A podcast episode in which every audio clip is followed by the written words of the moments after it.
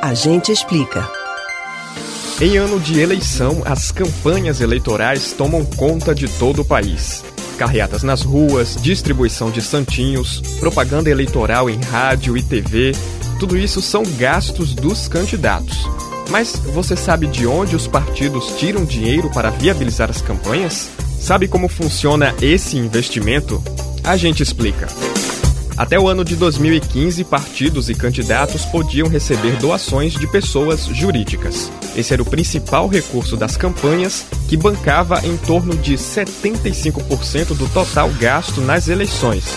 Mas a fonte secou.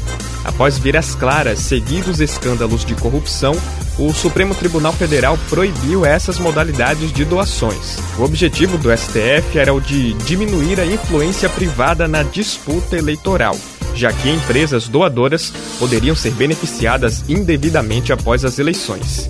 Em 2017, o Supremo decidiu criar o Fundo Eleitoral. Essa alternativa financeira ajuda a manter os investimentos de campanha sem haver dependências de interesses privados.